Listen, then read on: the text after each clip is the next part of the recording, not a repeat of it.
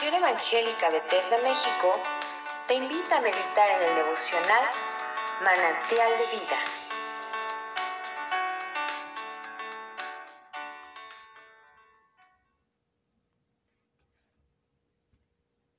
Que el Señor les bendiga, queridos hermanos. En esta oportunidad vamos a compartir una lectura y una breve explicación de los pasajes que trataremos en esta oportunidad. Y la lectura la encontramos en el Evangelio según San Mateo en su capítulo 12, de sus versículos 38 al 50. Voy a dar lectura a estos pasajes. Dice así la palabra del Señor. Entonces respondieron algunos de los escribas y los fariseos, diciendo, Maestro, deseamos ver de ti señal. Él respondió y les dijo, La generación mala y adúltera demanda señal, pero señal no, no le será dada, sino la señal del profeta Jonás. Porque como estuvo Jonás en el vientre del gran pez tres días y tres noches, así estará el Hijo de, del Hombre en el corazón de la tierra tres días y tres noches. Los hombres de Nínive se levantarán en el juicio con esta generación y la condenarán, porque ellos se arrepintieron a la predicación de Jonás, y que he aquí más que Jonás en este lugar. La reina del sur se levantará en el juicio con esta generación y la condenará porque ella vino de los fines de la tierra para oír la sabiduría de Salomón. Y he aquí más que Salomón en este lugar.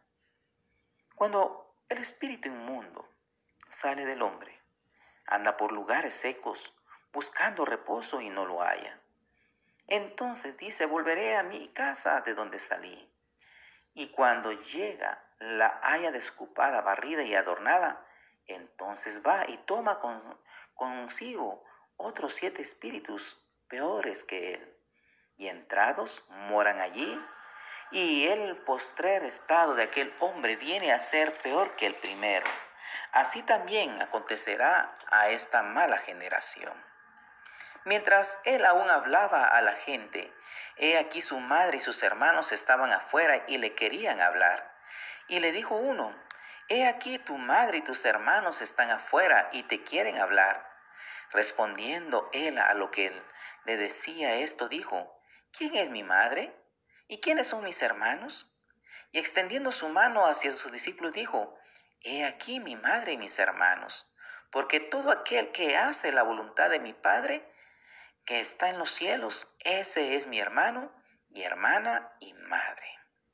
Amén. Muy bien, vamos ahora a dar la explicación a la lectura. Eh, lo vamos a dividir en tres partes. La primera está comprendida del versículo 38 al versículo 42.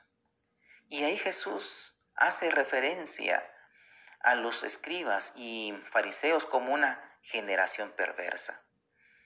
Tenemos que recordar en el contexto que antes de hablar estas palabras, Jesús había sido cuestionado, calumniado y sobre todo había encontrado gran oposición de parte de este grupo de fariseos y, escribas, quienes habían cuestionado lo que Dios había hecho a través, eh, eh, de ese ministerio. Cuando Jesús libera a un endemoniado que estaba ciego y mudo a la vez también. Y ellos hablaban de que Jesús había obrado no con el poder de Dios, sino con el poder de Satanás. Y sin darse cuenta, estaban blasfemando por esta actitud tan lamentable. Mas, sin embargo, Jesús mantiene el diálogo con, con este grupo y les habla directamente y les hace ver la condición en la cual ellos se encontraban. Y ellos, pero antes de esto, que después de haber cuestionado lo que Jesús había hecho, eh, ahora estaban no solamente cuestionando un milagro, sino también ahora estaban cuestionando si Jesús realmente era el Hijo de Dios y que tenía un, un llamado a un ministerio. Ahora, ¿qué es lo que hicieron ellos?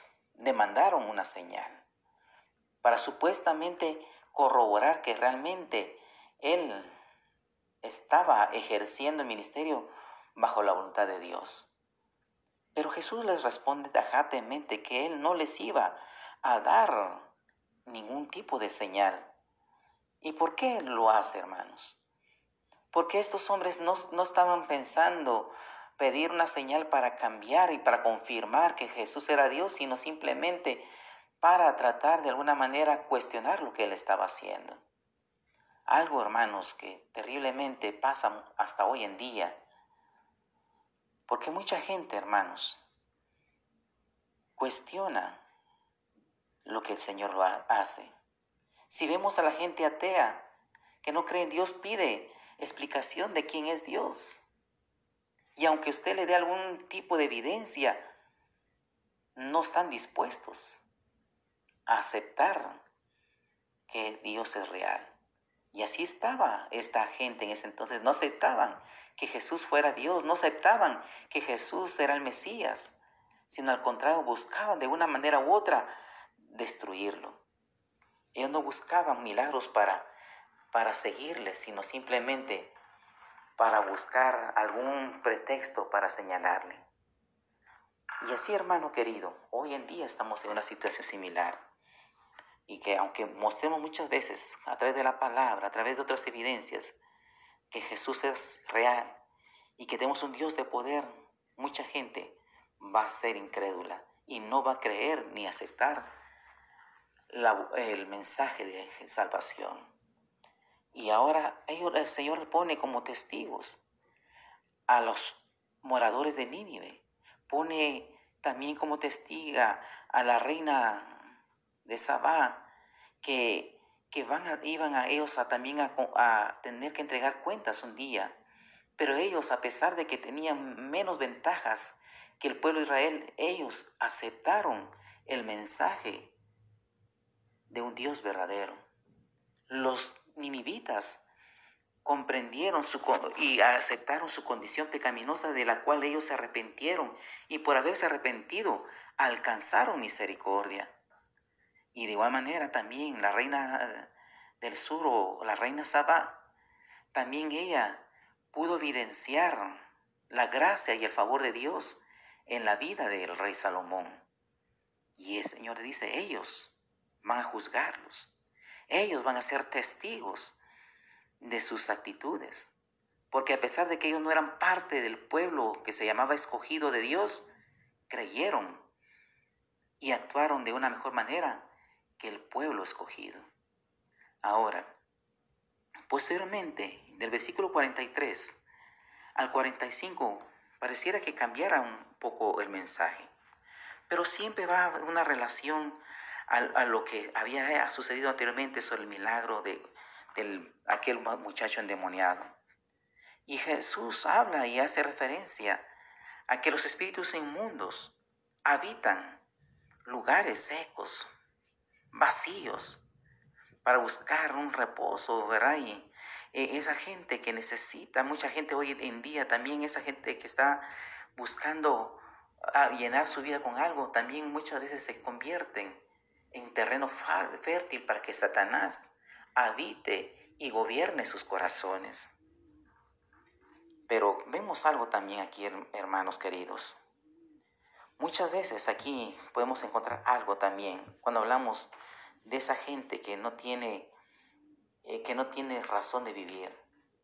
Así estaban también los religiosos de aquel entonces, que aunque eran apariencia, porque, porque sabemos que los fariseos, saduceos y escribas eran gente aparentemente religiosa y cumplidora de la ley, pero que realmente tenía una vida alejada de Dios. Porque aunque tenían apariencia de piedad, Jesús les dice, ustedes son como sepulcros banqueados. En otras palabras, por fuera tenían una bonita apariencia, pero por dentro había podedumbre. Y así estaban. Ahora, ¿por qué? Ellos estaban llenos de odio, de rencor y sobre todo tenían hasta un espíritu de homicidio, pues deseaban matar a Jesús. Aquellos que tenían que hablar de, del amor y quizás predicaban sobre el amor. Aquellos que hablaban de la ley en el cual se dice no matarás, no levantarás falso testimonio. Mas sin embargo, levantaban falso testimonio contra Jesús y deseaban matarle. Eran gente, hermanos, llena de apariencia, que profesaba con sus labios una cosa, pero con sus vidas hacían todo lo contrario. Ahora, ¿qué quiere decir esto? Un corazón vacío es un terreno para que Satanás gobierne. Y aquí lo que da Jesús a entender es que quizás había en esta vida un demonio que les poseía. Y por alguna razón sale este mal espíritu. Pero sabemos que este, este no es un, ese retiro no significa una renuncia a gobernar una vida, sino que habla de un tiempo de, que por un tiempo da una tregua, pero que después vuelve y cuando vuelve y aquel lugar está sigue vacío, no solamente es poseído por el mismo espíritu, sino dice que vuelve con siete espíritus más.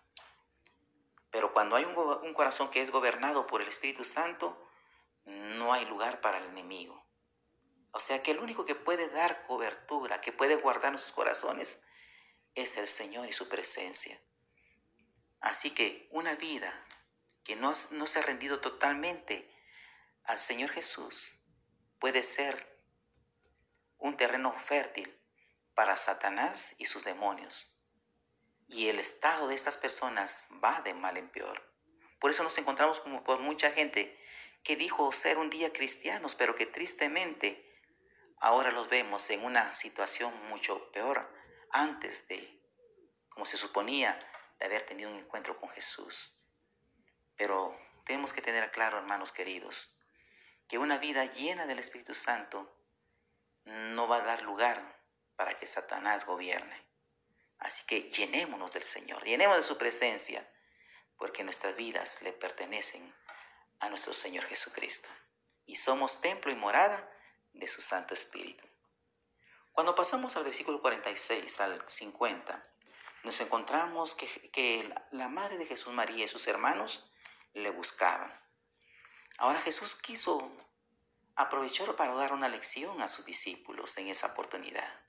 Cuando le dicen, tu madre y tus hermanos te buscan, Jesús le responde, ¿y quiénes son? ¿Dónde es, ¿Quién es mi madre? ¿Quiénes son mis hermanos? Y le responde, mis hermanos, y dirigiendo sus manos, señalando a sus discípulos, dice, estos son mis hermanos, esta es mi madre, esto, estos son mi familia. Y realmente, hermanos, ser de la familia de nuestro Señor Salvador significa que no estamos unidos por lazos humanos, que no estamos unidos por lazos de raza, por lazos de alguna manera, de algún grupo religioso, no, sino que estamos unidos a través del sacrificio de Jesucristo. No hay una familia terrenal que pueda acercarnos más a Dios que a través de Jesucristo. Ahora, ser la familia de Dios requiere, hermanos, haber rendido nuestras vidas y haber aceptado el sacrificio de Jesús. Y por eso cuando nos convertimos no solamente en una familia, sino dice su palabra que somos ahora sus hermanos también. Y la palabra de Dios en Gálatas 3:28 podemos encontrar algo importante y maravilloso. Y que nos habla de que Él es nuestro Salvador y que requiere que usted y yo le creamos con todo nuestro corazón. Y en Gálatas ahí podemos encontrar eso, que ya no somos, hermanos, un grupo aparte como habíamos visto antes, como gentiles, como lo peor, sino ahora hemos sido comprados y somos adoptados y somos hijos de Dios y tenemos los mismos privilegios que el pueblo judío. Porque el Señor dice en su palabra que de, de, de dos pueblos hizo uno, uno solo. Y hemos sido ahora alcanzados por gracia y misericordia. Y concluyo esta enseñanza por razones de tiempo que dicen en, ahí en Gálatas 3, 3.28. Y dice, ya no hay judío ni griego, no hay esclavo ni libre, no hay varón ni mujer, porque todos vosotros sois uno en Cristo Jesús. Y gloria a Dios por ello. Ahora somos hijos de Dios. No somos judíos, pero somos hijos de Dios. Somos un especial tesoro y real sacerdocio también. Así que mis hermanos, adelante en Cristo Jesús y que Dios me lo bendiga grande y abundantemente. Si esta devocional ha sido de bendición para tu vida, compártelo con otros. Y síguenos en nuestras redes sociales como Misión Evangélica Bethesda México.